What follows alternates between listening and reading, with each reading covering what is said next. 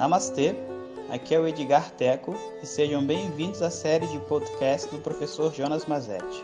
O nosso tema atual é Uma Introdução ao Estudo Tradicional de Vedanta. Om Shri Guru Namaha Om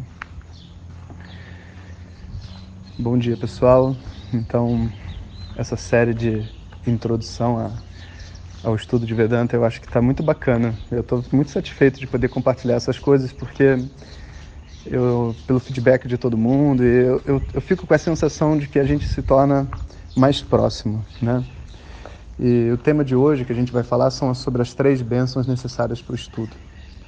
Mas é, antes de continuar, né, eu queria aproveitar para fazer uma declaração. Uma declaração muito importante, porque quanto mais tempo passa, a gente faz filme, faz WhatsApp, faz um monte de coisas e a imagem a gente começa a ficar mais famoso, mais popular e as pessoas começam a usar os, as fantasias e os arquétipos que elas têm em mente para tratar com a gente, né? Para nos julgar e para botar a gente dentro de uma caixa, né? Então, depois desses cursos, algumas pessoas hoje, né, me tratam como o mestre, o guru, a pessoa iluminada, o, sei lá, o que representante religioso, sabe? E deixa eu falar uma coisa muito séria, eu não sou nada disso. É só Jonas, uma pessoa normal que estudou Vedanta e que está tentando explicar para você, né, que quer me ouvir, imagino, né, o que que eu aprendi e como que isso mudou minha vida. E talvez ajude você também e tenha ajudado tanta gente, né? Então, despretensiosamente, eu acho que é muito importante a gente estabelecer que essa figura infalível do guru, do mestre, que não erra e não sei o que, não sou eu, nunca serei, não quero ser, e se você acha que eu devo ser, você não é meu aluno, pode ir embora, porque de verdade não dá para a gente ter um processo de estudo sério se você acredita que o professor é algum tipo de semideus, sabe? Não funciona assim. E de verdade, só uma pessoa normal é capaz de ensinar uma outra pessoa normal que você não precisa ser especial para ser feliz. E é isso que eu me proponho. Tendo feito essa vírgula, voltemos para a nossa história. Três bênçãos. Então, a primeira bênção foi a que eu estava descrevendo no áudio passado. É a bênção dos pais. Porque os pais, né, e aqui pai e mãe, obviamente, eles representam é, as duas principais vozes da nossa mente. O nosso inconsciente gera um diálogo dentro da mente, um diálogo que a gente usa o dia inteiro, de ficar se criticando, se acolhendo, e, enfim, é um diálogo interno. E esse diálogo interno, ele é a base da a base emocional, estrutural da nossa mente. Quando existe um conflito nesse diálogo interno, a gente, um conflito for muito grande, a gente não consegue fazer nada. Quando esse conflito dentro de nós ele vai se reduzindo, a gente começa a fazer as coisas reclamando do que a gente está fazendo. Agora, quando você deixa de ter um conflito interno e você passa a ter uma voz que te apoia nas suas conquistas e na sua construção, aí a coisa começa a te empurrar para frente não te puxar para trás. Inclusive, esses conceitos são conceitos que hoje são muito difundidos por detrás desse pessoal que fala de coach, de auto-hipnose, segredos da vida. Mas isso aí é, tipo assim, é o beabá de, da espiritualidade há muitos anos atrás. Acontece que no Ocidente, como a gente recebe tudo fragmentado, alguém fala uma coisa dessa, a gente fica achando que é o máximo, né? Mas isso tudo já existe, sabe, antes do Guaraná de rolha. Então, para mim era novo e eu tinha acabado de receber as bênçãos da minha mãe. E o que eu percebi foi que dentro da minha mente agora, o estudar não tinha conflitos. Eu estava fazendo a coisa certa. Eu estava fazendo aquilo que deveria ser feito. Porque se até a minha mãe, que era contra tudo que eu fazia, vê só, isso é a visão de um um, vamos dizer assim, pós-adolescente, mini adulto, projeto de, de gente tentando ser alguém na vida, né? Então, se até a minha mãe apoiou, então, poxa, realmente essa coisa deve ser boa, né? Porque minha mãe não é mole não. Todo mundo fala assim, né? Meu pai não é mole não. Então, essa é a primeira benção, a benção dos pais. E como que a gente conquista isso? A gente conquista quando a gente deixa de usar o estudo, seja de Vedanta, de Yoga, da espiritualidade que for, até, sei lá, o grupo que você estiver participando aí espiritual, a gente deixa de usar isso como uma, uma espécie de camiseta para a gente se sentir parte de alguma coisa e ficar defendendo a todo custo, e a gente passa a usar todos os conhecimentos que a gente recebe dentro da espiritualidade como algo, para minha transformação pessoal, silenciosa. É como uma pessoa que está tentando emagrecer. Quando ela começa a emagrecer, todos os especialistas dizem isso. Quando a pessoa fica pulando e gritando que ela está emagrecendo e falando para todo mundo como que está dando certo, ela para, ela perde a força.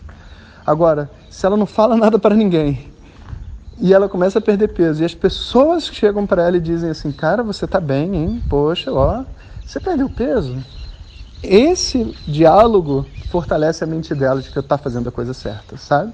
Então, essa atitude de não querer converter ninguém, não querer que ninguém estude Vedanta, só você está só vivendo a sua vida e compartilhando com quem quiser ouvir o que você quiser falar, isso faz com que a bênção do, dos pais venha até você.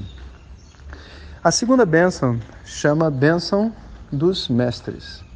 E a bênção dos mestres vem quando eu descubro a atitude certa ao lidar com os meus professores.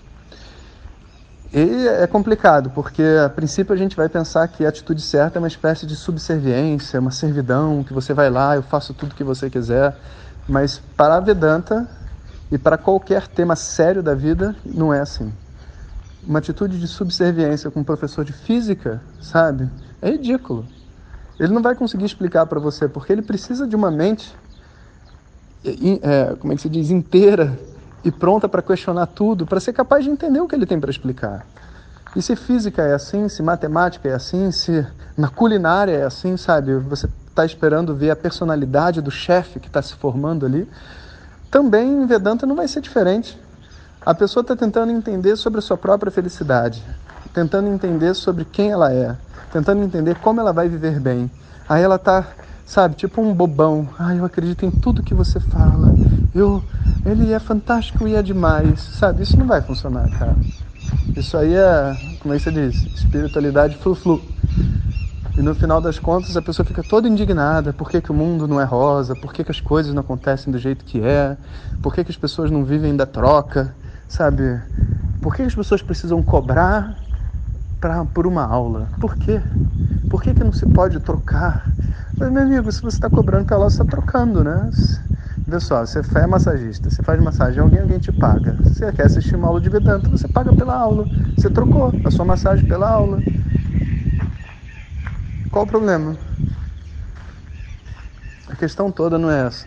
A questão toda é que por detrás desse discurso flu-flu existe um ego muito forte. Um ego que não pode aceitar o mundo do jeito que é. Porque o mundo não foi feito para sua satisfação, sabe? O mundo não foi criado para você sair na rua e falar assim: "Nossa, foi feito para mim". Não. Apesar de ter sido feito para você, o mundo é muito objetivo e cruel. Se você não respeitar as regras do mundo, o mundo será cruel com você. E esse ensinamento é um dos primeiros ensinamentos dentro da espiritualidade.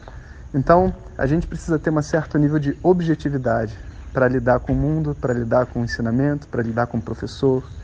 Essa maturidade, ela vai ser adquirida com o tempo, porque no início a gente não tem referência e nem conhece que relação é essa. O professor não é um amigo, o professor também não é um pai, o professor não é um terapeuta. Ué, então o que é um professor? Ah, o professor é um professor não é nenhuma dessas outras coisas. Só que o professor de Vedanta né, é um professor que a gente não conhece, porque professor de matemática, de física, a gente sabe como lidar. Agora, o professor de Vedanta, não. Então, a primeira parte do processo de estudo é a gente aprender a lidar com o professor, o que naturalmente vai fazer com que a gente aprenda a lidar com o aluno que existe dentro de nós. Então, nós somos, vamos dizer assim, abençoados pelo professor quando a gente consegue descobrir o aluno que existe dentro da gente. Então é uma atitude. É uma atitude de estar pronto para ajudar? Sem dúvida, estar pronto para ajudar é uma qualidade. Mas é muito mais do que isso. É o seu compromisso com a verdade. É o seu compromisso com o seu crescimento. É o seu compromisso com a própria tradição e com o ensinamento que vai fazer o professor gostar de ensinar você. Porque ele vê em você uma pessoa que respeita e valoriza aquilo que ele valoriza. Ele vê em você uma pessoa de atitude, de personalidade. Ele vê em você uma pessoa que está realmente, sinceramente querendo aprender. E vê só, é só isso que dentro da espiritualidade deveria satisfazer um professor. Reconhecer no aluno o desejo sincero, o esforço e o ímpeto de conhecer a verdade. Apesar de que hoje em dia, né, muitas vezes na espiritualidade isso é ruim, porque se a pessoa tiver muita personalidade, ela vai questionar as coisas, vai começar um, um outro movimento. Então, isso não é muito valorizado, mas em Vedanta isso é tudo. Então, as bênçãos do professor, no meu caso, sem perceber, eu já tinha desde o primeiro dia. Porque eu tinha esse desejo dentro de mim, eu não sabia que era uma coisa rara e a forma como era, sabe? Eu só fui descobrir mais para frente, quando começou a encher as, as, salas, que eu via né, que o Santoshi e os outros professores todos tinham um carinho por mim como aluno, porque eu tinha um desejo muito forte de aprender. E ele falava: Nossa, você estuda bastante, estou muito satisfeito de ver você estudar. Sabe, essas palavras todas elas provocam dentro da gente o ganho da segunda benção. É como se o universo tivesse querendo ensinar para gente. Essa é a sensação que a gente tem. E só falta uma benção que eu falo amanhã. Om Shri Pyo Namaha Harihi Om. Muito obrigado por ter escutado. Essas são apenas algumas gotas do infinito oceano de conhecimento da tradição védica. Para receber nossos áudios diretamente, clique no link que acompanha o título desse áudio ou baixe o nosso aplicativo Vedanta Zap. Om Tat Sat.